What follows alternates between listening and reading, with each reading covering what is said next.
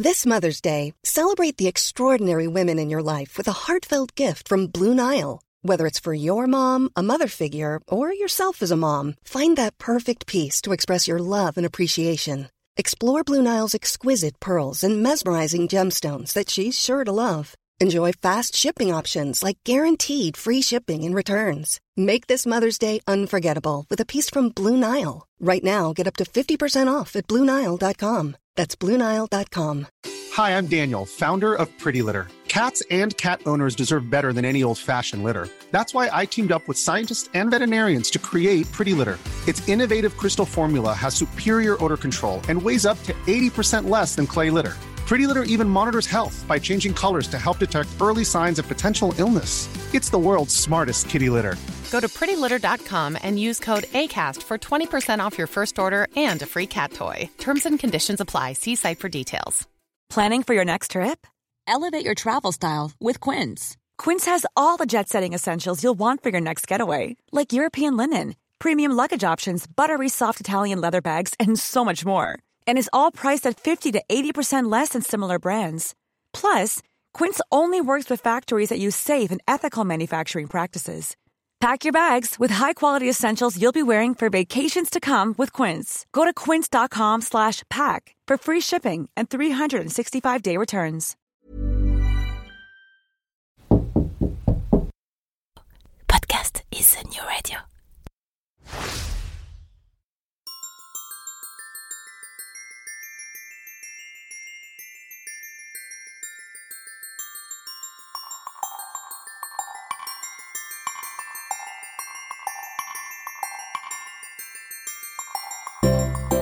Bon matin et bienvenue dans la saison 3 de Fais-tu frette. Déjà, déjà la saison 3. Quand je pense que lorsque j'ai commencé, on me disait que ce concept manquait peut-être un petit peu de profondeur et que je risquais de vite me retrouver à court de sujet, et bah pour le coup, j'en connais qui sont mis une sacrée bûche dans l'œil. C'est que mine de rien, la culture québécoise est infiniment plus riche que ce que la seule démographie de la province peut laisser penser. La société québécoise, parce que multidimensionnelle, est aussi incroyablement plus complexe que tout ce qu'on peut imaginer. Alors vous savez quoi les amis? De vous à moi, vous pouvez encore vous attendre à quelques saisons en plus de Fait du Fret. Mon nom est Jean-Michel Lhomme et avec ce podcast je suis vraiment, mais alors vraiment heureux de vous faire découvrir mon nouveau chez moi, le Québec. Bonne écoute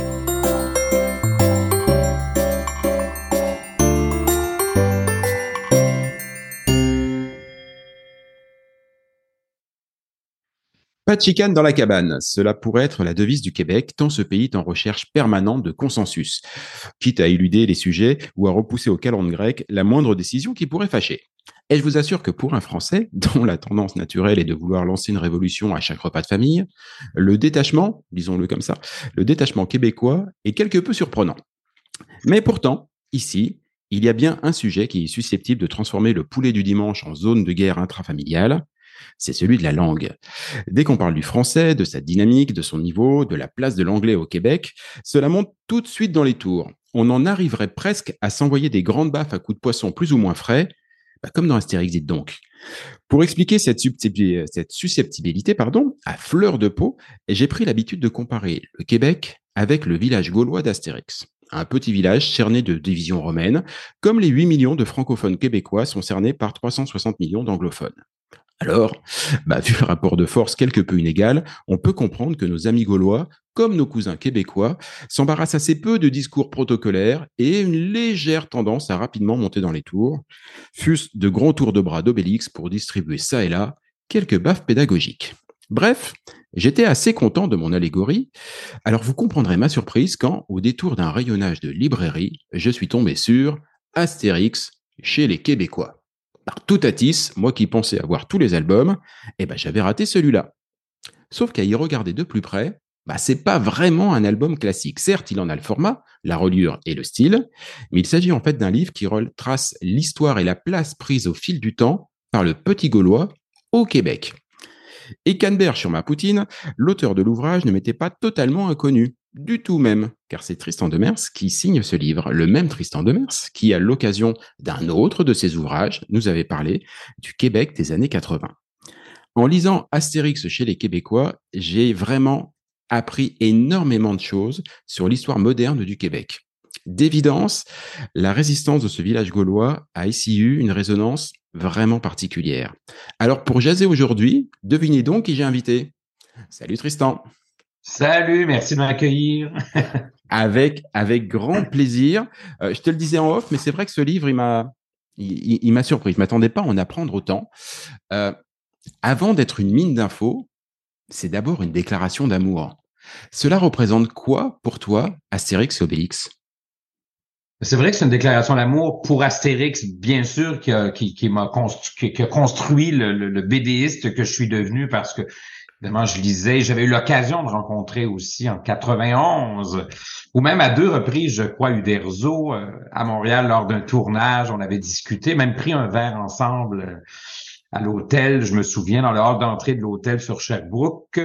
Euh, donc oui, il y a ça. C'est aussi une déclaration d'amour pour mon Québec qui, même avec ses défauts et ses, ses, ses bon, ses ambiguïtés, ses contradictions, euh, fait partie de... Ben oui, parce que je suis d'abord québécois, francophone, et puis euh, c'est vrai qu'on se compare souvent, on le dit, je le dis dans le livre aussi, à quel point on, on se définit comme étant ce village gaulois d'Amérique euh, qui, qui, qui est dans le combat de résistance culturelle et politique. Alors, comme j'aime l'histoire, avec un grand H, un grand H, mais aussi l'histoire culturelle et la, la, culture populaire des, des dernières décennies, j'avais envie de mixer tout ça, mon amour pour la BD, pour Astérix, et puis bon. En fait, c'est parce que ça fait longtemps qu'on entend dire ça. Ah, on est des Gaulois d'Amérique au mm. Québec.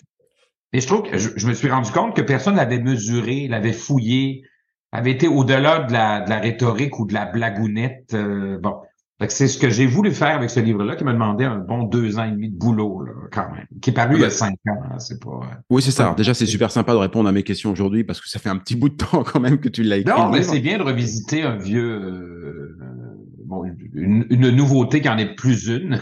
mais, c'est la preuve, si tu me dis que tu es tombé dessus par hasard pour aimais ça, c'est la preuve que le livre traverse le temps un peu et que c'est pas l'effet de, d'un six mois de promo, là, tu vois. Oui, puis en plus, il est. Euh, ben, il est très surprenant pour moi, moi qui suis français. Évidemment, mhm. j'adore Astérix et Obélix, j'ai tous les albums et euh, j'ai été j'ai été bercé avec ça. Mais pour moi, Astérix et Obélix, c'est de la culture, euh, c'est de la culture populaire française. C'est de la blagounette évidemment, mais toi, dans, dans Astérix et Obélix, j'étais euh, j'étais habitué à retrouver Guy Lux, les, les, animateurs télé. Enfin voilà, il y, avait, plein de petites références très mhm. culturelles françaises. Je me disais, pour moi, c'est très franco-français quoi. et c'est léger.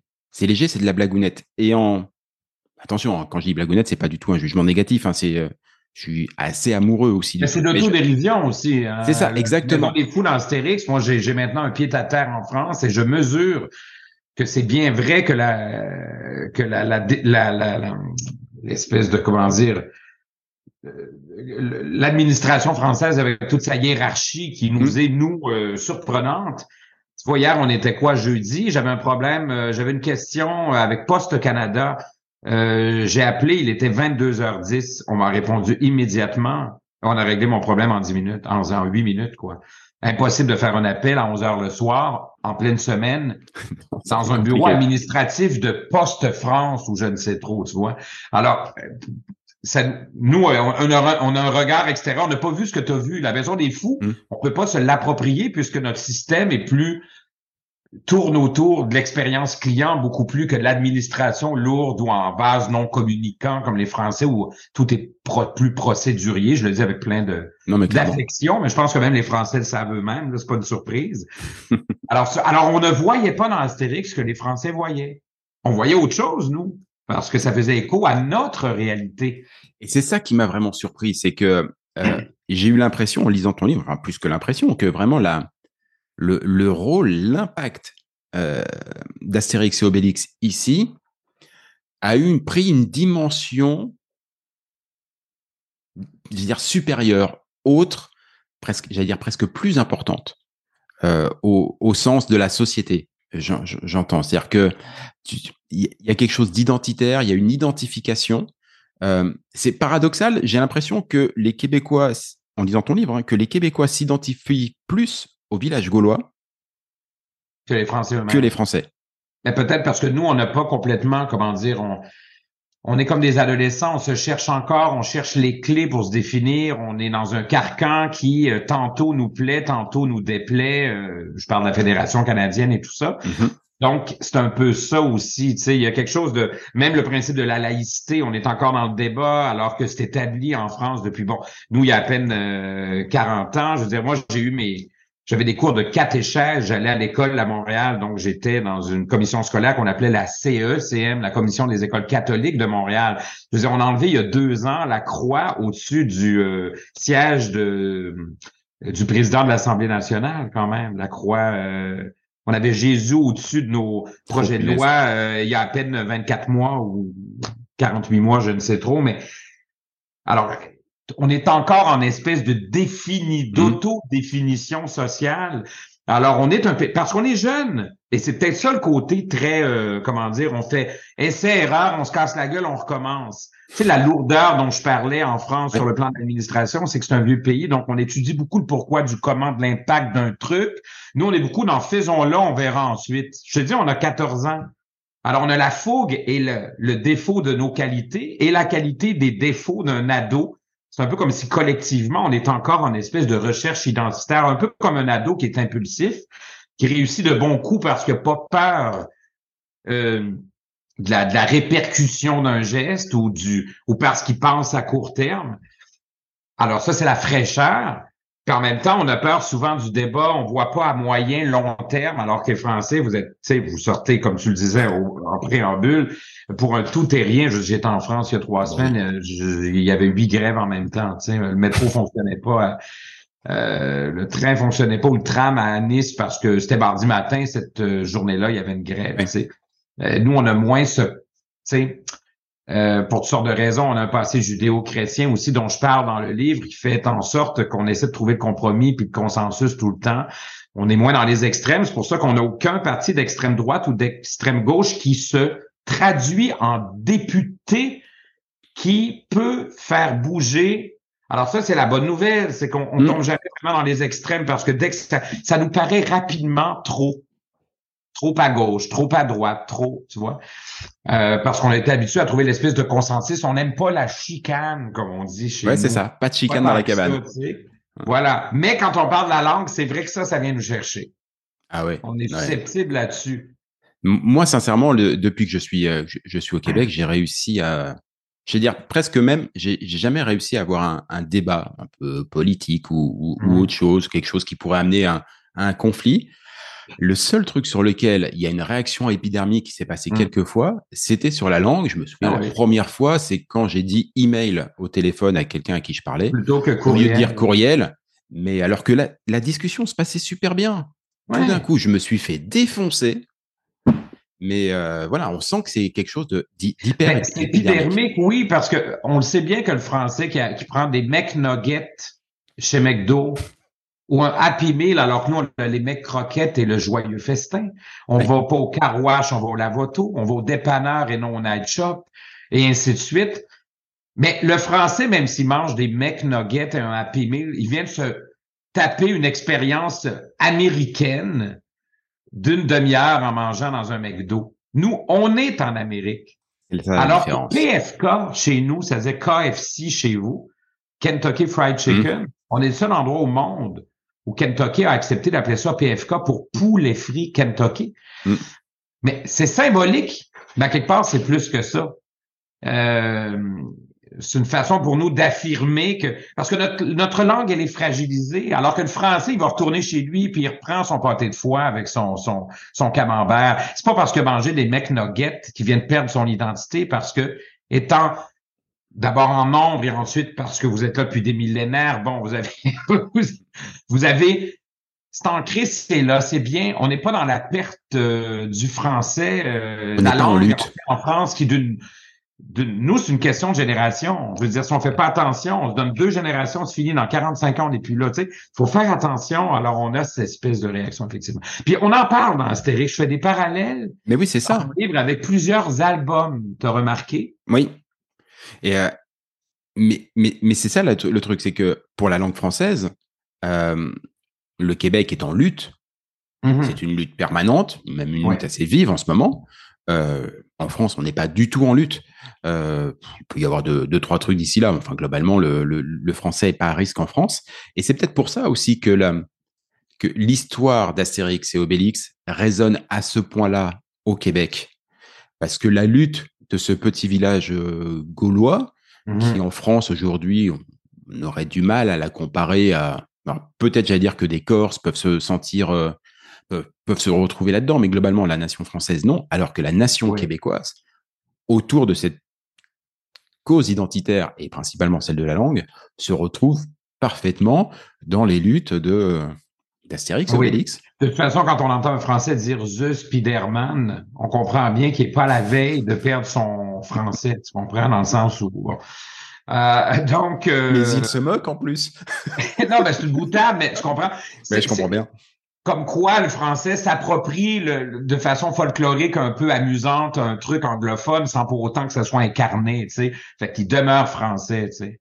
Nous, on est toujours dans cette espèce de, de, de, de, de, de dualité ou de difficulté à, tu sais, le moindre mouvement euh, d'un côté ou de l'autre, et puis on a toujours à, à composer avec le fédéral. Le fédéral étant, ou les anglophones étant, c'est romain en quelque Mhm. sorte. Puis je le dis sans aucun, moi je suis pro-Québec, pro-français, mais je suis pas contre l'anglais ni anti-canadien, tu vois. Toute la notion du multiculturalisme aussi, qui est très canadien. Nous, on est plus dans l'inter-ethnique ou l'inter-multiculturel, c'est-à-dire qu'on pour préserver la, pour assurer la pérennité de notre langue, on, souhaite que les immigrants, par exemple, fassent partie de la grande famille et collectivement puissent participer à, la continuité de la francisation, alors que au Canada anglais, euh, euh, où ils ont la même langue que les, Américains, que les États-Uniens, j'aime bien le préciser, parce que les Américains ont l'impression de aux États-Unis, ils ont l'impression de s'approprier l'ensemble de l'Amérique, ça m'énerve un peu, mais bon.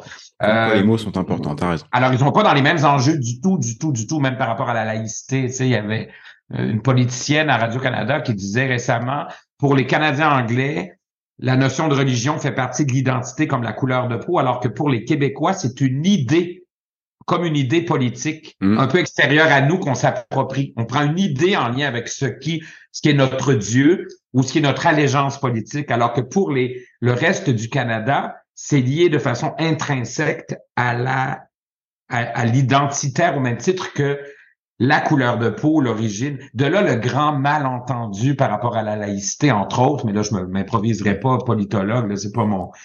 Mais tu vois, je trouvais ça intéressant comme... Tu j'en parle de ça dans Astérix. Je parle du devin, c'est notre rapport avec l'étranger Mm. qui arrive chez nous. Je parle du euh, de la grande traversée, Oui, notre rapport exactement. avec les peuples autochtones. Je parle de la rose et le glaive. Euh, c'est notre rapport avec l'anglais finalement, euh, ou les Bretons, excuse-moi, c'est plutôt ça. Ouais, c'est plutôt les Bretons. C'est- mais c'est ça qui m'est qui, qui, qui m'a vraiment euh, surpris, c'est qu'en fait la, la résonance de toute l'histoire d'Astérix et, Obélix, ça, je trouve beaucoup plus de résonance ici qu'en France sur plein d'aspects, alors que tu le dis très bien, euh, Uderzo et Goscinny, bah alors ça leur est passé complètement à côté de la casquette. C'est pas, c'était pas du tout le but. Euh, c'est pas quelque chose qu'ils ont recherché. Ah ben Euh, non. Écoute, ne serait-ce que des hasards de sortie d'albums comme Le Grand Fossé, qui sort à un mois et demi du référendum de mai 80 sur la souveraineté du Québec. Et nous, on est dans une dualité des oui contre les non. Notre Mm. grand village collectif est divisé. C'est exactement ce qui se passe, alors que l'idée de base, c'était euh, de faire, de référer au mur de Berlin et non pas au combat euh, lié à l'indépendance du Québec. Mais c'est comme ça qu'on l'a reçu, nous. Ils étaient ben, en pleine promo à un mois et demi. Du... On avait des affiches du oui, du non. J'avais 9 ans. Euh, même pas, j'avais 7 ans. Je m'en souviens, j'avais la varicelle cette journée-là. Mes parents pleuraient parce qu'ils avaient perdu leur éventuel pays en, en devenir, alors que moi, je pleurais dans ma chambre j'avais la varicelle et je faisais de la fièvre. Mais euh, on pleurait. tout le monde pleurait, pas pour les mêmes raisons. Euh, parce qu'on oublie qu'il y a eu deux référendums, celui de 80 et de 95. Bref. Mais oui, alors c'est- c'est- ces échos-là, on a bien voulu dire ou faire dire ou penser à Astérix ce qu'on voulait en lien avec notre propre combat à nous, tu vois. Mais c'est vrai que c'est ça que je voulais mettre en relief. Tu remarqueras que mon livre, il est pas éditorial. C'est-à-dire que, à la limite, tu peux pas savoir où j'ai voté, là, tu sais. Non. Dans- c'est, moi, je fais des livres. J'aime, je, je, j'ai pas la prétention d'être un historien ni un, un archiviste, mais je crois travailler avec une rigueur journalistique qui me permet de corroborer chacune des, d'ailleurs, à chaque fois que le livre sort, les vrais spécialistes en lien avec les sociologues et tout ne m'obstinent jamais sur ni les dates, ni les faits, justement parce que je fais mes devoirs, je fais mon travail. Puis, ce que j'aime, c'est de raconter notre Québec par une autre lunette, qui est dans ce cas-ci celle de la BD, j'avais fait mon livre sur Tintin. J'en ai fait un sur les 50 ans du parc d'attractions La Ronde à Montréal, qui est arrivé avec l'Expo en 67. Ça peut paraître banal, mais c'est tout, c'est notre rapport avec la fête, avec le forain. on est dans le ludique, on n'est pas dans la BD, mais on est quand même dans le parc d'attractions. Je prépare un projet sur euh, Disney pour l'an prochain, qui est dans le même esprit que celui d'Astérix. Les gens vont tomber sur le dos pour ne pas dire autre chose parce que j'ai découvert plein de choses. Mais quel plaisir c'est que de fouiller pendant des heures dans des archives, j'adore ça. Oui, puis c'est vraiment une manière de... Tu dis, effectivement, tu n'es pas historien, mais c'est une manière d'apprendre, euh, de, j'allais dire, de revisiter, pour moi, de, comprendre, d'apporter une autre lecture à une histoire très contemporaine. Euh, mmh. Et d'ailleurs, je me demandais, tu le disais à, l'instant, la fin du XXe siècle au Québec a été marquée en 80 et en 95 par les référendums sur l'indépendance du Québec. Mmh à ton avis, parce que tu, montres bien la montée en puissance qu'il y a à partir de 68 sur, euh, sur Astérix qui arrive au Québec et qui petit à petit s'implante et, et s'implante et et s'impose, alors pas forcément de lui-même, mais parce qu'il est repris un peu à droite à gauche. oui. En même temps, s'impose dans le discours politique. nationaliste. D'ailleurs, je fais une parenthèse pour nos amis français qui nous écoutent parce que chez nous, le nationalisme était porté par un parti de gauche. C'est parce que souvent on parle de nationalisme. Moi, je suis un nationaliste. Notre euh, premier ministre l'est aussi, le parti au pouvoir euh, au Québec. Mais on n'est pas du tout dans le nationalisme tel qu'on l'entend en France. René Lévesque, c'est un social-démocrate à l'époque encore plus à gauche que le PQ aujourd'hui. Euh, mais c'est fou quand même, parce que chez nous, c'était de se détacher de, de, de, de, de l'Empire britannique euh, tel qu'il est, plus à droite que nous, pour se donner les outils nécessaires culturellement pour assurer notre pérennité. Ça n'a rien à voir avec le... Alors, quand au Québec, on dit on est nationaliste, on, ne, on ne flirte pas avec Le Pen. On n'est pas du tout là-dedans. Effectivement. Je me suis bien rendu compte que la, la, la, la résonance n'était pas la même. Le terme nationalisme n'est pas du tout reçu de la même façon en France ou au Québec. Alors, il faut, je le précise parce que c'est pas clair des fois quand on. Ah, mais tu as raison. Euh, tu as raison parce qu'effectivement, ça fait partie de ces notions qui sont euh, bah, très différentes ici euh, de, de, de, ce qu'elles sont en France. Euh, et, et moi, je t'ai coupé avec ma parenthèse. Non, non, mais t'inquiète pas. Mais pour, parler de nationalisme et tout, des fois, je me dis, ah, en précisant, ça réduit un peu Mais tu as plutôt bien fait parce que ça l'éclaire, ça, ça l'éclaire différemment. Ma question, c'était que, à ton avis, est-ce que justement, est-ce que l'arrivée d'Astérix et Obélix et de ces histoires de ce petit village qui lutte contre les Romains et qui euh, préserve son, son indépendance, sa vie et tout. Est-ce que ça a pu nourrir euh, l'envie euh, de, de, nationalisme, du coup, d'indépendance, qui est-ce que ça a pu faciliter peut-être la, tenue des référendums ou que ou, non, franchement, c'est capillotracté tiré par les cheveux? Mais c'est difficile à mesurer, pour être honnête. Par contre, il y a encore trois semaines, je tombe sur euh, Mario Dumont à la télé qui fait qui, anime des trucs d'affaires publiques, mais qui était mhm. jadis euh, chef d'un parti politique qui a été dont tu parles dans le livre, dont je parle aussi. Et même encore il y a trois semaines, il parlait du, du système de santé qui était à retravailler. Et puis il fait tout de suite un lien. Euh, ça nous prend notre potion magique ou je sais plus où il a parlé de euh, de la maison des fous dans Astérix en parlant du gouvernement qu'on appelle souvent de la machine le mammouth, hein, parce que c'est long, lourd et euh, parce que ça demeure euh, une machine gouvernementale. alors, ça, ça m'amuse que de voir que maintenant, et c'est peut-être la grande différence avec quand j'étais petit, moi j'ai 50 ans quand même, donc j'ai connu les années 70, 80, 90, où le débat politique chez nous, c'est le débat entre les oui, les non, les rouges, les bleus, euh, et ça remonte à il y a longtemps, ça.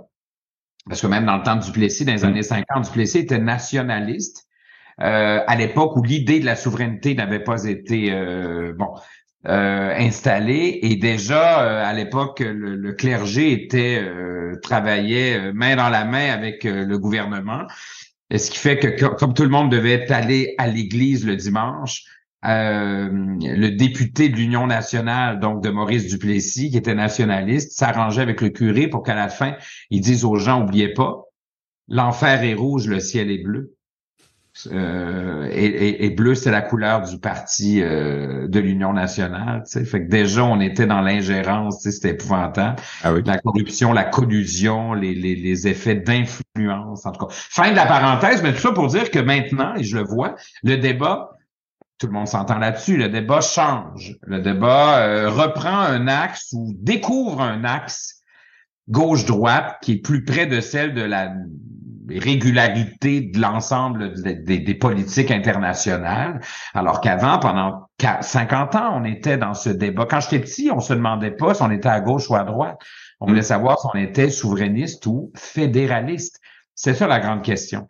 Et là, le, la récupération de l'idée d'être un village gaulois ou du gaulois qui se défend et qui veut trouver son village machin était beaucoup plus présente. La nouvelle génération qui lit Astérix, d'ailleurs Astérix a changé aussi, il y a eu le décès d'Uderzo Goscinny il y a très longtemps, mais euh, on est moins là-dedans. Mes enfants qui lisent Astérix le lisent comme une série ludique. Hmm. Tu vois, alors j'ai l'impression que la nouvelle génération, parce que le débat, l'axe du débat a changé chez nous, cette nouvelle génération-là va lire Astérix pour se détendre et s'amuser, plus près de la façon dont les Français le Exactement. appropriait la mm. lecture de cette série, tu vois. Fait que j'ai l'impression que ça tend à disparaître. Par contre, on utilise beaucoup euh, l'idée de la potion magique, ou quand on parle de, du Gaulois qui se bat, ce n'est plus tant en lien avec le débat souveraineté, machin, c'est en lien avec David contre Goliath. Par exemple, récemment, j'ai entendu quelqu'un parler de potion magique ou de du village gaulois en parlant de Netflix et de notre rapport avec Netflix pour le culturel, c'est-à-dire comment préserver nos plateformes francophones pour assurer l'expression de notre culture qui est spécifique et qui est, qui, est particulière au Québec, parce qu'on a notre star system, contre les géants du, des plateformes numériques. Fait que tu vois, c'est amusant parce que là, on n'est plus dans on se donne-tu un pays ou pas? On est dans euh, ouais, mais euh, avec Netflix, on est les Gaulois, il faut se battre. Alors, ah, c'est intéressant. C'est un peu comme si c'était plus tant politique, mais ça demeure identitaire. C'est que ce n'est plus en lien avec les gestes d'affirmation politique qui nous mèneraient à des lois ou à un pays, par exemple. On n'est plus là-dedans. C'est drôle, hein? C'est, là, je réfléchis à voix haute, là. Non, en même temps, je te dis que la nouvelle génération s'en sert moins, mais on s'en sert autrement. C'est plus le petit contre le gros. C'est plus le je veux un pays contre celui qui veut pas j'en ai un. Ouais, on, passe d'une presque d'une satire euh, sociale et politique à quelque chose à la fois plus divertissant, mais avec des items qui sont tellement rentrés dans euh, bah, l'univers commun qu'on s'en sert pour alimenter le débat. La potion magique, euh, Panoramix, même les personnages. Les personnages, on va retrouver oui, ici. Euh, Tu sais, quand on dit il est tombé dedans quand il était petit, euh, ben ça, j'imagine que c'est en France aussi, remarque, parce que ah bah oui. on se rapproche de la récupération des symboles d'Astérix. De, on se rapproche de ce que les Français en font. Alors qu'avant, on était très distinct de par notre combat politique qui, écoute, en 95, euh, le oui a, fait, a, failli passer à 30 000 voix. 30 000 voix. C'est rien. Tu vois, c'est rien. C'est 0,6% exactement. Mm. Alors, euh, bon, moi, j'étais de ceux qui ont voté oui, comme beaucoup, comme la moitié des Québécois, ou comme mm. cinq, presque 60% des francophones, ou 50 quelques, je sais plus, je sais pas, euh, je retourne dans mes statistiques, mais quand même, tu vois. Fait que ouais, c'est ça qui est fou.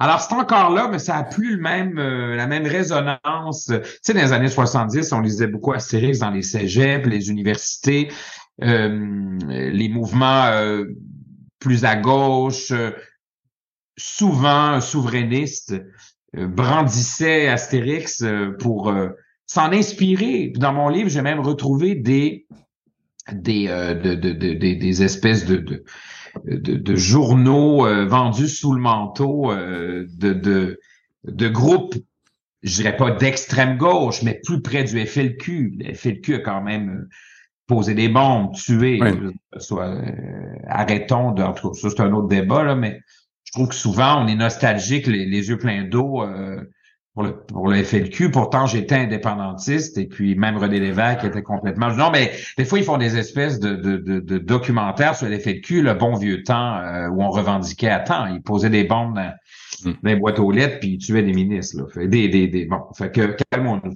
Mais fin de mon éditorial. Mais euh, bref, fait que tu vois, c'est, c'est, mais c'est drôle, tu sais.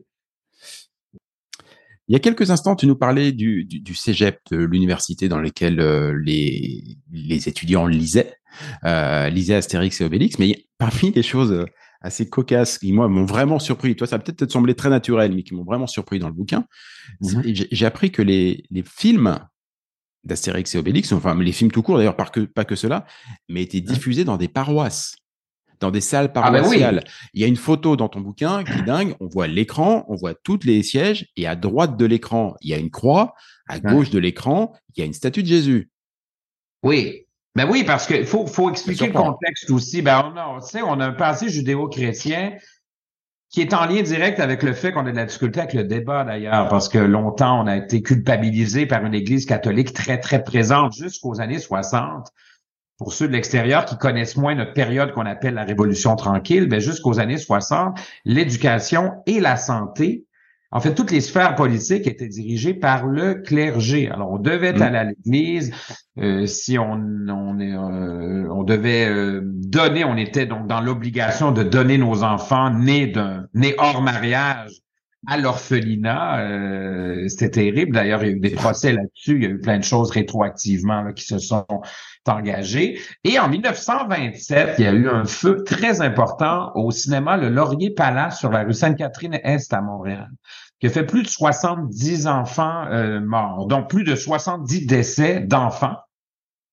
Parce que, et le, le gouvernement d'Alexandre Tachereau, à ce moment-là, a passé une loi avec l'Église qui était, plutôt que de passer une loi pour obliger des sorties de secours adéquates et empêcher les gens de fumer dans un cinéma à l'époque où la pellicule était très inflammable. Ils ont décidé que finalement, en bas de 16 ans, aller au cinéma, c'était dangereux. Euh, alors, ils ont installé ça et tu sais combien de temps a duré cette loi-là? Elle, est, elle, est, elle, a été euh, installée en 1928 jusqu'en 1966. Pendant 40 ans, non mais c'est absurde, pendant 40 ans, on ne pouvait pas, si on avait moins de 16 ans, aller au cinéma, même accompagné des parents. D'ailleurs, il y a eu des moyens de pression en 1938 de la part des parents qui ont manifesté devant le, Parlement à Québec pour obliger le gouvernement à ce moment-ci de c'était Duplessis d'alléger la loi parce qu'on ne pouvait pas aller voir Blanche-Neige. On était le seul endroit en Occident où un enfant ne pouvait pas aller voir Blanche-Neige au cinéma. Ça permettait quoi? D'avoir un contrôle sur ce que l'enfant voyait. Ça permettait, donc ça obligeait, oui, on pouvait voir le film, mais il fallait le voir dans un sous-sol d'église ou en milieu scolaire en classe. Mais qui dirigeait les classes? C'est les frères et les sœurs des congrégations euh, religieuses qui enseignaient aux enfants jusqu'au à la Révolution tranquille. Fait que ça permettait un contrôle total. J'ai même, euh, je suis même déjà tombé sur une, j'ai mis la main sur une entrevue de fond qu'a fait Maurice Duplessis au moment où une commission d'enquête a évalué la pertinence que les enfants puissent voir Blanche-Neige. Et puis lui, il a dit qu'en tant que gouvernement, ce qu'il devait, c'était préserver l'intégrité physique et morale de nos jeunes chrétiens, catholiques, et qu'à ce moment-là, euh, il, fallait s'assurer que les projections se fassent euh, sous les euh, auspices de, des communautés religieuses. Alors, tout ça pour dire que euh, le premier euh, Astérix arrive euh, au moment où la loi vient d'être débarrée, là, parce que c'est en 66, puis Astérix chez les Gaulois. Astérix le Gaulois, le premier dessin animé, c'est en quoi? 65? 60? Je crois que dans le bouquin, tu parles de 68. Le 68, c'est pas plutôt Astérix et Cléopâtre? Eh, c'est toi, c'est toi l'expert. Je vais, je, je, je, je vais pas trop prendre le mot, mais j'avais ça en tête. Attends, euh, je vais aller voir pour le fun. Film, film, tout en jasant. Astérix, le Gaulois, vive Internet. C'est assez pratique cette petite chose quand même. Oui, c'est aussi machiavélique par moment, mais euh, pratique mais machiavélique, ça on est bien d'accord. Ouais, voilà. Alors c'est 900 tu as raison, 67, c'est 67. 68, c'est l'autre. OK. C'est Cléopâtre. Bon, tu vois, Astérix sort chez nous, là. Juste à ce moment-là. On a le droit d'aller au cinéma. Pas compliqué, là. Donc, euh, c'est encore fragile, tu sais. Et puis là arrivent tous ces films un peu de fesses québécois coquins, très mauvais. Hey, I'm Ryan Reynolds. At Mint Mobile, we like to do the opposite of what Big Wireless does. They charge you a lot, we charge you a little. So naturally, when they announced they'd be raising their prices due to inflation, we decided to deflate our prices due to not hating you.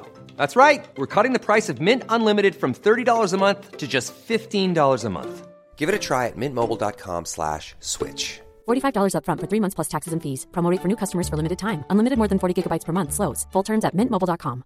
Hiring for your small business? If you're not looking for professionals on LinkedIn, you're looking in the wrong place. That's like looking for your car keys in a fish tank. LinkedIn helps you hire professionals you can't find anywhere else, even those who aren't actively searching for a new job but might be open to the perfect role. In a given month, over 70% of LinkedIn users don't even visit other leading job sites. So start looking in the right place. With LinkedIn, you can hire professionals like a professional. Post your free job on linkedin.com slash people today. Oui, mais bon. Parce que nous, on interdisait là, les films avec Catherine Deneuve, là, c'était... Puis Brigitte Bardot, là, c'était interdit. Ah oui? Oui, par l'Église. Ben, Brigitte Bardot euh, et Dieu créa la femme, c'était en 60, euh, c'était avant la fin du, de l'embargo, là, chez nous. Fait que c'était coupé par le... on- Comprends-tu? Ah oui, Avec je comprends bien. je comprends. Dans nos versions, là, Brigitte Bardot avait quasiment un col roulé. tu sais. C'est- Mais c'est pour ça, mais c'est pour ça que notre rapport avec la religion, pourquoi on sacre chez nous, pourquoi on, pourquoi on jure avec des mots d'église? Mais c'est quand on comprend notre histoire, c'était une bouffée d'air frais que d'être capable de, de, de nommer un mot euh, d'église parce que l'église était tellement. Mais ça n'a pas de sens d'avoir été. ça- quand tu y penses, là, c'était interdit par la loi d'aller voir Tintin des Oranges Bleues en salle. Tu sais, quand tu y penses, ça n'a pas de sens. Ça n'a pas de sens. C'est exactement ça. Ça n'a aucun sens. Mais c'était pas tant qu'il y avait, parce qu'il y avait vraiment, mais vraiment rien de coquin dans un Tintin. Mais c'est vraiment, c'était pour s'assurer que ça soit le clergé qui décide de ce qu'on voit. C'est vraiment ça. C'est une question de pouvoir. Donc, ça a moins touché Astérix parce qu'Astérix arrivait dans les années 60 et surtout 70 où on se libérait. Mais Tintin, par contre, c'était autre chose. Écoute, Tintin, euh, c'était approuvé par le clergé parce qu'il n'y a rien qui dépassait là-dedans. Puis euh, il a d'ailleurs failli se faire un film. hein. La suite de Tintin et les Oranges Bleues devait s'appeler Tintin et la passerelle du cosmos. Ça devait être tourné à Montréal en 60. Ah oui, C'était un c'est- beau comédien dont le tiers de la distribution était québécoise. Finalement, Hergé a proposé un, un scénario coécrit avec Greg qui a été refusé par l'ONF qui était qui cofinançait avec France Film le film parce que voulait absolument qu'on qu'on célèbre la, la, la fédération canadienne là-dedans et comme on était dans un débat identitaire, on était à, à 10 mois du Vive le Québec libre aussi de de, de, de Gaulle. De De Gaulle. La ouais. chicane a pogné, puis finalement, le film s'est jamais fait, tu sais. Puis le scénario était très pourri. Là, il y avait de la cabane à sucre, puis du, puis du, de la motoneige en masse, puis de la Oui, chemise bah, à carreaux, puis du Ce, ce genre de film de commandite, c'est rarement très bon. Quoi. Voilà, exactement. En tout cas, fin de la longue parenthèse, mais je fais un lien parce que Astérix arrive au bon moment. Oui, c'est ça. Et ça explique peut-être la résonance voilà. incroyable. Oui, mais c'est fou notre rapport avec le, le, le- Alors là, pour la première fois, on pouvait, on pouvait, en famille, le samedi, aller en salle, dans un grand cinéma, voir un film d'Astérix. Alors que euh, un an et demi avant, c'était Impossible. forcément. presque. Je veux dire, ça devait se projeter ici et là parce que bon, euh, c'est- c'est la, la révolution tranquille, c'est pas faite entre le mardi puis le, le mardi soir puis le mercredi matin. Il y avait comme une, un lâcher prise de la part du gouvernement aussi. la- on n'était plus dans l'époque de l'Union nationale, donc j'ai l'impression que ça jouait ici et là. Mais au niveau de la loi, cette espèce de bouffée d'air frais est arrivée euh, un an avant la sortie d'Astérix euh, le Gaulois. Tout simplement, c'est fou. hein. C'est- complètement fou, mais c'est ça qui est vraiment bien dans le, dans, dans le livre, à quel point, en fait, euh, chaque, euh, ch- chaque moment de la vie d'Astérix, tu arrives vraiment à le faire rebondir avec la, bah, la vie et l'histoire contemporaine des, des Québécois. Tu sais, d'ailleurs, pour l'anecdote, euh, pour la seule et unique fois, c'est dans ton livre que j'ai découvert ce qui semble être la devise du Québec en complet. Pour moi, la devise du Québec, depuis que je suis ici, c'est je me souviens. C'est écrit sur toutes les plaques d'immatriculation et ça s'arrête là. Et dans ton livre, tu, me cites la, la, devise en anglais. la rose sous le. Je me souviens que né sous le lys, je crois sous la rose. Ouais, je me souviens que né sous la royauté, royauté française, mmh. je crois sous la royauté anglaise. Euh, tu sais que je l'ai retrouvé. Je, l'avais cherché, mais j'ai trouvé nulle part. C'est dans ton livre. Euh, pour alimenter cette histoire d'Astérix et ce rapport avec les Anglais, avec les Français, avec la recherche identitaire, ce moment de la Révolution tranquille. Euh, c'est notre rapport avec l'argent aussi, notre rapport avec le mérite. Notre rapport avec le mérite puis l'argent est complètement différent, justement parce qu'on vient de cette époque judéo-chrétienne. La nouvelle génération se décomplexe euh, par rapport à ça. Mais euh, tu vois, dans euh, Obélix et compagnie ou dans Astérix et le chaudron, euh, ça nous ramène à notre rapport avec l'argent, puis au mérite d'en gagner notre rapport, justement parce que c'était l'avarice, c'était un des sept euh, péchés capitaux. Tu sais, d'ailleurs, c'est bon, mm-hmm. je, fais une parenthèse mais amusante. L'Oréal, les produits de maquillage de L'Oréal avait compris ça dans les années 80. Ils s'adressaient aux Françaises en disant dans leur pub parce que je le vaux bien. Alors qu'au Québec, la pub, c'était parce que je le mérite bien. Parce que pour s'acheter du maquillage, faut que la ah. femme ait l'impression de le mériter ici.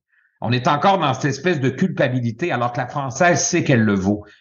Elle vaut, elle vaut bien être jolie. Nous, il faut qu'on le mérite à quelque part. Parce qu'on a travaillé fort, tu comprends? Là, on n'est plus ah là-dedans. On parle des années 80, ça fait 40 ans, mais j'avais lu ça dans un truc sur la pub et je me disais, oh, ils savent lire collectivement nos, nos, euh, notre ADN social ça. point d'adapter, mais ça veut dire beaucoup pourquoi la ah, française le vaut et que la québécoise, elle, elle doit le mériter. C'est fou. Hein? Ben, tu vois, puisqu'on est sur la publicité, euh, excellente transition. Euh, parmi les, les, multiples choses étranges et on va dire un, petit peu plus légères, légères que tu, que tu cites dans, dans, le film, la publicité, et moi je suis publicitaire à la base, donc ça me parle. Et alors j'ai découvert que Obélix, par rapport à l'argent et de la société qui évolue et tout, est devenu l'icône publicitaire de Coca-Cola Diet, euh, Coca-Cola Light pour euh, mes amis français. Euh, avec Céline? Avec Céline, c'est ça. Avec alors il y avait plein d'autres stars québécoises, moins connues en France, mais des joueurs de hockey, tout ça et tout des voilà. Mais il y avait aussi Céline Dion. Voilà. Est-ce que tu as été sur YouTube voir la pub avec Céline Dion qui chante et Obélix? Faut que tu ailles voir ça. Ah non, j'ai pas vu. Va sur YouTube, tape Coke Diet, Obélix, Coke Diet, Céline et Obélix. Elle chante le goût avant tout, tout, tout, tout, tout, tout. C'est très drôle. Et t'as Obélix. Obélix n'est jamais, parce que René Angélil avait, c'était bien assuré qu'Obélix ne soit jamais dans le même cadre que, que, que Céline. Donc, Obélix, il a sa roulotte. Céline boit du coke, fait son spectacle. Et Obélix, c'est l'éclairagiste et le technicien du show de Céline, mais ils ne sont jamais ensemble dans l'écran parce qu'ils voulaient préserver Céline euh, de pouvoir, de façon à ce qu'elle puisse avoir d'autres contrats de porte-parole. En fait, elle est hum. le porte-parole de Coke. Il fallait, il y avait une stratégie là-dedans pour qu'elle puisse aussi vendre des voitures de marque Chrysler à l'époque, marque américaine. Bref, mais c'est très drôle. Il y a plein de pubs avec Obélix puis, puis Céline. Mais tu vois, c'est Obélix pour Coca-Cola Diet. Alors déjà, excuse-moi, mais l'association entre les deux, le, pour publicitaire je suis, n'est pas d'une limpidité totale. Mais, ça montre. C'est un gag, c'est-à-dire que c'est tellement grossier qu'on comprend que c'est euh, parce qu'il dit toujours qu'il est pas gros. Je sais pas, ils ont dû faire un Exactement. Mais euh, mais je trouve que ça en dit long quand même sur euh, la société québécoise de, l'époque, son, son, rapport et de et de l'importance qu'avait pris Astérix et Obélix à, à ce moment-là. C'est à la même époque, le concurrent Pepsi aux États-Unis et partout dans le monde fait ses pubs avec Michael Jackson.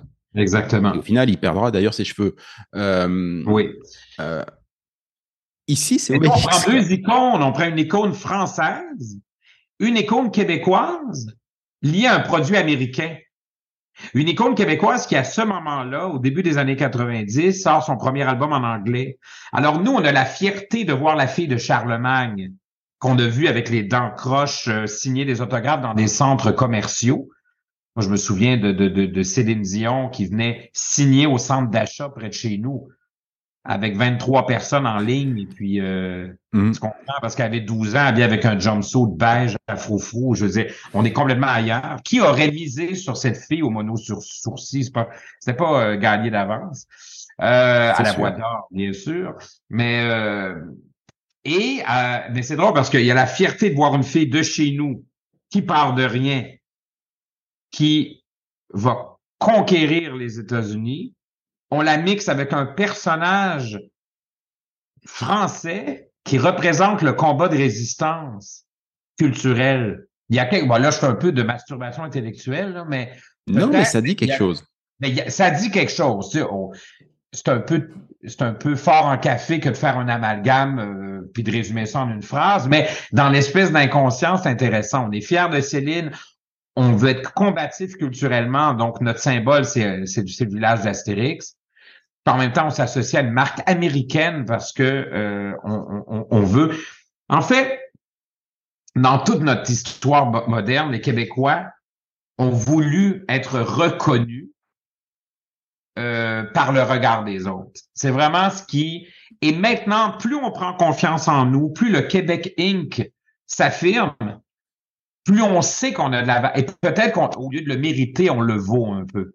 Tu vois, quand René Lévesque avait dit « on est peut-être quelque chose comme un grand peuple », mais dans cette phrase-là, il y avait « on est peut-être », il y avait peut-être, Il y avait il y avait peut-être. quelque chose comme un grand. C'était, c'était déjà un pas, mais c'était pas complètement affirmé. On- on- on- René Lévesque a pas dit. Et on était collectivement pas prêt à entendre. On est un grand peuple.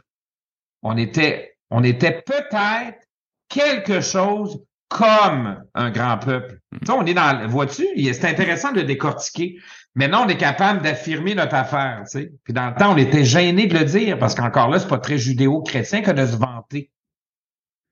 C'est Et sûr. plus ça va, moins on trouve que les Français se vantent parce qu'on est capable de savoir la valeur qu'on a. Dans notre regard avec les Français, qu'on trouve souvent, que moi j'aime d'amour, mais qu'on trouve souvent un peu pédant, un peu affirmatif, il y a de la jalousie là-dedans.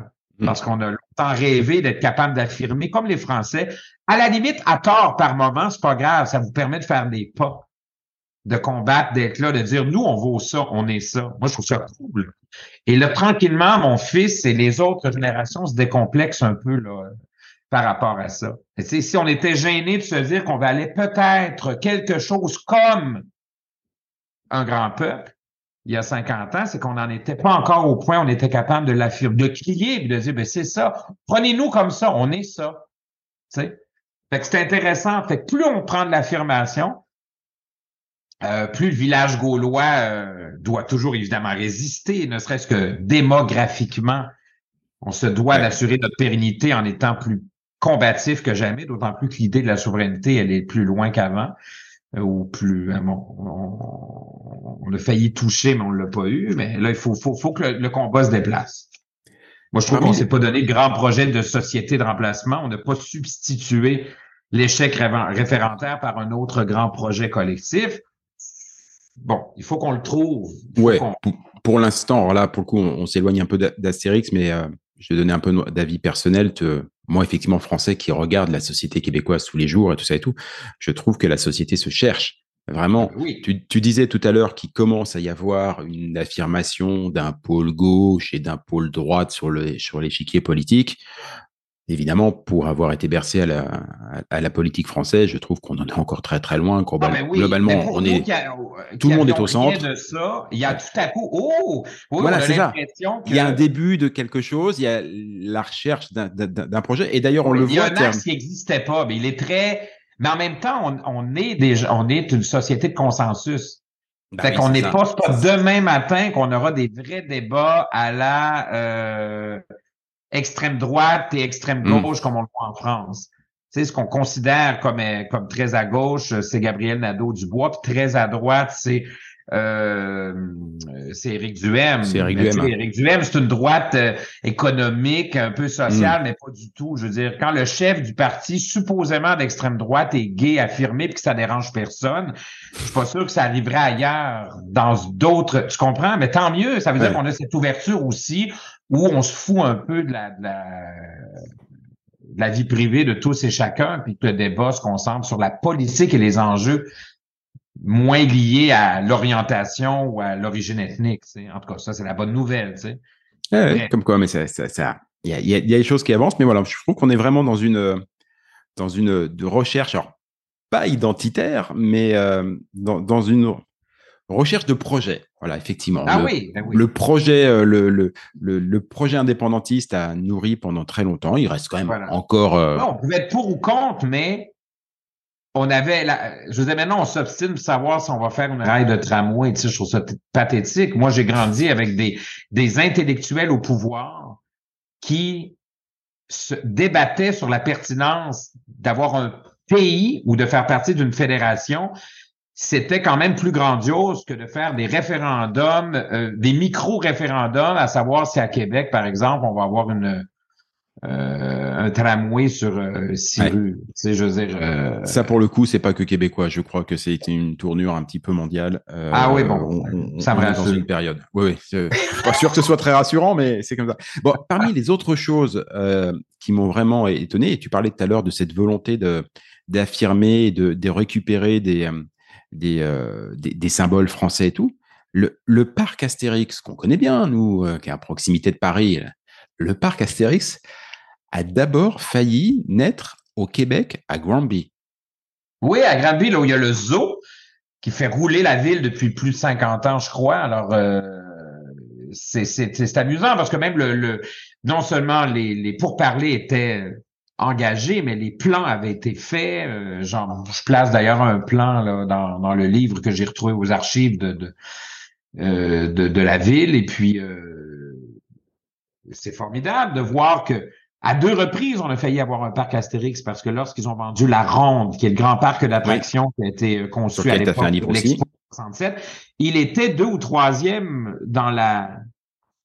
C'est finalement Six Flags qui est un, une entreprise américaine du Texas qui a racheté. C'était presque une vente de feu, c'est un peu triste. Ils ont offert à peu près le même montant que le parc Astérix. Mais, euh, mais en donnant sur le coup en faisant moins d'investissements à long terme, en donnant sur le coup. Et plus de cash. Plus de, plus de cash. Et on voit 23 ans plus tard ce que ça donne. Le parc est, pre est presque rouillé de partout, alors oui. qu'avec Astérix, on serait encore dans l'investissement. Tu vois, très mauvais move de la part de la ville de Montréal, à mon avis. Mm. Et puis là, c'est un parc américain qui a pas d'âme vraiment. Tout ce qu'ils veulent, c'est de, vendre de la, de la, pizza puis du. du ben oui, c'est euh, ça. Alors que tout le volet théâtral, spectacle interactif, le volet immersif. Et puis aussi, on avait, on s'était dit que les Américains ou les, les, Canadiens anglais qui viendraient à Montréal n'auraient pas de référent avec Astérix. Ben justement, c'est long. Pourquoi ne pas leur faire découvrir ce référent de village gaulois? En étant au Québec? Je vois pas le problème. Je veux dire, à la limite, euh, ben oui un Vietnamien qui est de passage à Paris va aller au parc Astérix, il sait pas plus c'est qui, puis il l'apprend, c'est tout. On peut être dans la dans le partage de nos spécificités plutôt que de toujours vouloir, pour une question de cash, jouer la pute et finalement se, se, se embrasser le dénominateur commun qui fait en sorte qu'on n'a plus de saveur? Parce qu'on veut faire plus de cash puis rejoindre. Ça, c'est comme du home staging. Où tu, pour vendre ta maison, tu la mets beige et gris pâle. Fait qu'elle elle dépasse de nulle part. Elle est rendue drabe, mais tu as plus de chances de la vendre parce que tu t'adresses à la masse. Moi, ça m'énerve, cette espèce de. Bon, c'est un autre débat. Tu vois, je vais faire une petite. Euh... On arrive à la, à, la, à la, fin de cette émission. Il me reste euh, deux petites questions assez courtes, tu vas voir. Vas-y, vas-y. J'ai lu tout le bouquin. Astérix chez les Québécois, tu réponds à énormément de questions. On en a que effleuré quelques-unes hein, au cours de ce balado. Je vous conseille vraiment d'aller euh, vous procurer le bouquin. Vous aurez toutes les références, les liens sur le site et, en commentaire de l'épisode comme d'habitude. Euh, mais une question à laquelle tu réponds pas, c'est c'est quoi ton album préféré d'Astérix? Ah oui, hein, je réponds pas parce que j'ai trop de difficultés à, à y répondre. J'aime beaucoup Gladiateur, j'aime beaucoup le Devin, mais je l'ai, il me faisait peur quand j'étais petit. Ah, il me faisait peur, moi aussi il me faisait peur. Ah oui, et plus tard j'ai compris le rapport avec c'est la peur de l'autre, euh, c'est la peur de la différence, c'est de la peur. C'est intéressant de le relire avec nos yeux d'adulte. Lequel j'ai bien aimé aussi. On parle vraiment de l'époque. J'aime bien ceux des années 70 en fait. Là, Donc quand euh, graphiquement, euh, quand Obélix était plus rond. Euh, plus trapu. euh, quand Astérix avait une dent, une petite dent quand il, ouvrait la bouche, parce que la dent a disparu, puis elle vient de revenir il n'y a pas longtemps. C'est des détails que je... Ah, c'est des détails. Toi, toi, tu vois ça. Voilà. Là, on voit le BDiste. Hein. C'est ça. Il y avait une petite dent là, qui, quand il riait, puis après la dent est partie. Puis à un moment donné, la tête d'Obélix est devenue graphiquement trop petite par rapport au corps. Ah, on n'a qu'à regarder la couverture de l'Odyssée d'Astérix, ça n'a aucun sens. Euh, alors que si on compare avec, euh, je sais pas moi, le Tour de Gaulle, on voit bien la proportion qui a complètement changé. Puis je préférais l'espèce de euh, de personnage trapu. Euh, le, Tour de Gaulle, le, J'aimais beaucoup les lauriers de César. Tu vois, je t'en nomme plein, mais on, parle vraiment de ceux des années 70. Le Tour de Gaulle, c'est fin 60 ou mi-60, mais ceux des années 70, tu vois. Euh, puis moi, j'aimais pas la Grande Traversée beaucoup. On a un regard nord-américain sur la Grande Traversée, mm. avec un rapport avec les Autochtones qui est complètement différent de celui du français. Je le trouvais beaucoup plus caricatural. D'ailleurs, il y a même une erreur soulignée dans mon livre, c'est que le totem le totem qu'on... N'est pas bon.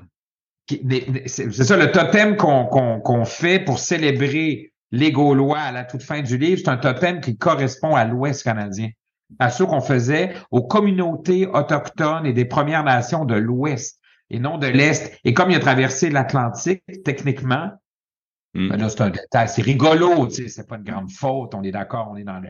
Mais non, mais quand même. Un peu, euh, by the book, comme on dit, ben c'est pas le bon totem. Pas, on n'est pas dans le bon bout du pays. Puis on oublie. le pays est tellement grand. C'est quand je dis, quand, quand, quand je, je, je, parle des, des, des, montagnes françaises, les gens me disent, ben pourtant, tu as des montagnes, toi, tu as des rocheuses. Oui, mais les rocheuses sont plus loin de Montréal que Paris, puisque le pays est plus large que l'océan Atlantique. Oui, c'est ça. Notre fameux rapport avec les distances. Hein, oui, c'est effectivement pas tout à fait le même. Euh, la toute dernière question pour toi, mais tu l'as un petit peu effleuré au cours, du, au, cours de cet enregistrement. Euh, comme tu fournis sans arrêt de, de projets, de nouveaux livres, d'émissions, de choses, c'est quoi tes prochains projets? Ah, il y a plein de choses. Il y a bien sûr mes BD. Là, je prépare Zombie Band pour les enfants euh, avec un collègue François qui fait les textes et ça sera une BD d'animaux zombies en tournée mondiale. Euh, je prépare d'autres. Euh, il y a un jeu dessiné, c'est facile, qui s'inspire de mes cahiers qui fonctionnent bien. J'ai euh, Québec 90 qui sort en octobre avec Ghislain Tachereau. mon collègue qui écoute ça va être génial ce truc là et je prépare le jeu Québec 80 500 questions pour vos parties un beau boîtier. Et bien sûr, l'an prochain, ah, j'ai la chasse aux biscuits, un conte pour les tout petits que je n'ai pas illustré, mais que j'ai écrit, qui va parler du, euh, du souci d'éthique, du conflit d'éthique chez les, chez les, tout, tout jeunes. Et puis, j'ai bien sûr l'an prochain le Québec merveilleux de Walt Disney, quand Mickey ouais, la belle province. Ça, c'est dans un an et demi, c'est dans le même esprit qu'Astérix et Tintin. Je vais terminer la trilogie. Je ferai pas les Schtroumpfs, vous les les Spirou après ça. Il y a Tintin, Astérix et Disney. Au-delà de ça, sur le plan de l'influence québécoise, oui, ça s'arrête là, mais il y aura sûrement d'autres beaux projets. Je pense que jusqu'à la fin, je ferai des livres où, où, où je marie la culture populaire, notre histoire collective, mon amour du ludique, du récréatif et de la BD. Parce qu'en plus, c'est un créneau qui n'a pas été utilisé tant que ça. Il n'y a pas ce créneau-là de parler de nous à travers la BD, en tout cas du moins au Québec. Je dis pas que je suis le seul puis que personne ne peut le faire, mais il n'a pas été très. Euh, j'ai trouvé ma signature. Je le dis sans prétention, mais j'ai trouvé un peu ma formule, la signature qui me va bien, avec laquelle je suis bien et que les gens semblent apprécier. Alors bon, continuons. et que tu et que tu nourris bien sans, aucun doute, puisque bah, chers amis, vous qui nous écoutez, vous aurez aussi compris que visiblement il y a une temporalité un petit peu différente au Québec, puisque les journées doivent faire bien plus que 24 heures, vu le nombre de projets que tu tapes. Euh, c'est assez impressionnant. Tristan, je te remercie énormément pour tout ce temps. Euh, Astérix chez les Québécois. Chez Heurtebise, franchement, c'est vachement bien. Et, euh, et, rien que pour ça, moi, je te, je te remercie pour toutes les choses que j'ai apprises. C'était vraiment super. Ben, merci à toi, tant mieux. Si le projet, si le, livre résonne comme ça, il traverse le temps, les années. Je te, je te, confirme, je te confirme qu'il résonne et il permet euh, paradoxalement cette icône française, franchouillarde, bretonne, normande, on le place où on, où, on veut, résonne tellement bien, tellement bien au Québec. On en apprend tellement et on comprend tellement mieux les Québécois euh, grâce à Uderzo, grâce à Gusoni, et puis pour le coup un petit peu aussi grâce à toi. Merci beaucoup Tristan. Merci, c'est très généreux de ta part. Merci à toi, merci à tout le monde. À bientôt, ciao. Salut.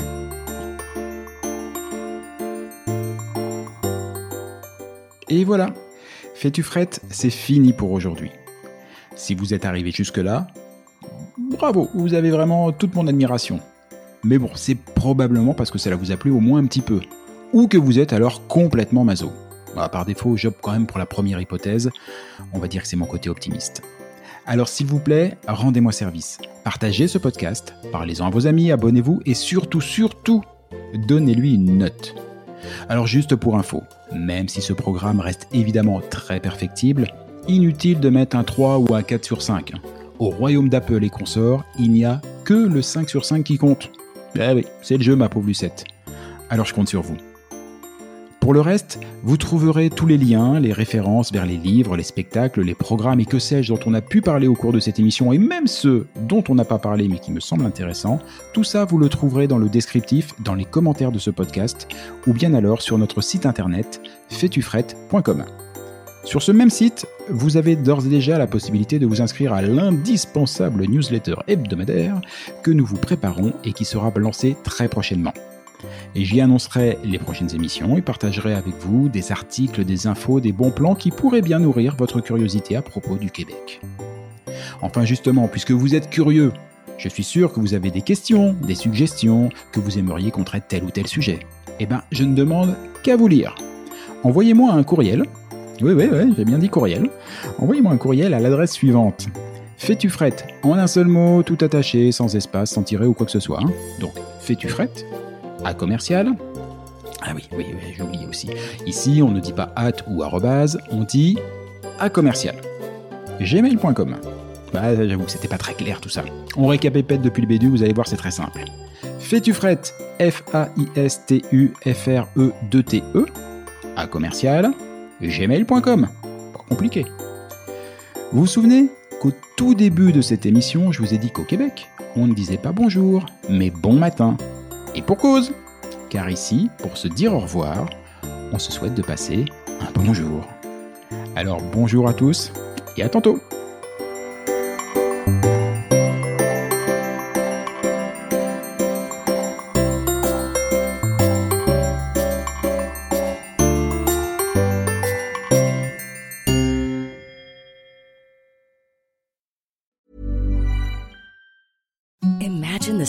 softest sheets you've ever felt. Now imagine them getting even softer over time. That's what you'll feel with Bowl and Branch's organic cotton sheets. In a recent customer survey, 96% replied that Bowl and Branch sheets get softer with every wash. Start getting your best night's sleep in these sheets that get softer and softer for years to come. Try their sheets with a 30-night guarantee. Plus, get 15% off your first order at bowlandbranch.com. Code BUTTERY. Exclusions apply. See site for details. Even when we're on a budget, we still deserve nice things. Quince is a place to scoop up stunning high-end goods for 50 to 80% less than similar brands. They have buttery soft cashmere sweaters starting at $50, luxurious Italian leather bags, and so much more. Plus, Quince only works with factories that use safe, ethical, and responsible manufacturing. Get the high-end goods you'll love without the high price tag with Quince. Go to quince.com/style for free shipping and 365-day returns. Mom deserves the best, and there's no better place to shop for Mother's Day than Whole Foods Market. They're your destination for unbeatable savings, from premium gifts to show-stopping flowers and irresistible desserts. Start by saving 33% with Prime on all body care and candles. Then get a 15-stem bunch of tulips for just $9.99 each with Prime. Round out Mom's menu with festive rosé, irresistible berry chantilly cake, and more special treats. Come celebrate Mother's Day at Whole Foods Market.